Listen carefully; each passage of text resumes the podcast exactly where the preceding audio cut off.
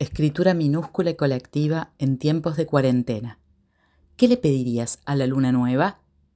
Le pido tiempo, calma, que apacigüe la prisa, que cada ciclo nos renueve desarropando pesos viejos, sol en la cara,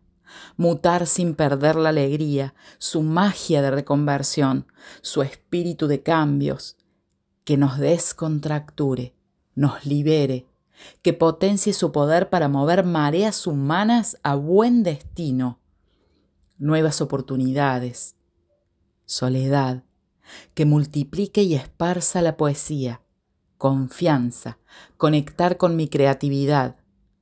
un embarazo tranquilo y un parto amable, reconocer mi verdadera voz, una revelación, una epifanía, alguna nueva idea. Le pediría paciencia, sabiduría, que los recortes sean de telas y no de sueldos, jubilaciones, derechos, coraje para enfrentar mis miedos, que nos proteja, que mi hermano sane. Le pediría volver al mar, liberar todas las palabras y voces con las que me sentí identificada, brotes de energía, un amor con ganas de construir ojalás,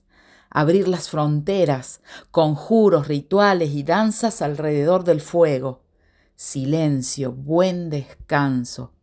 luciérnagas en la ciudad.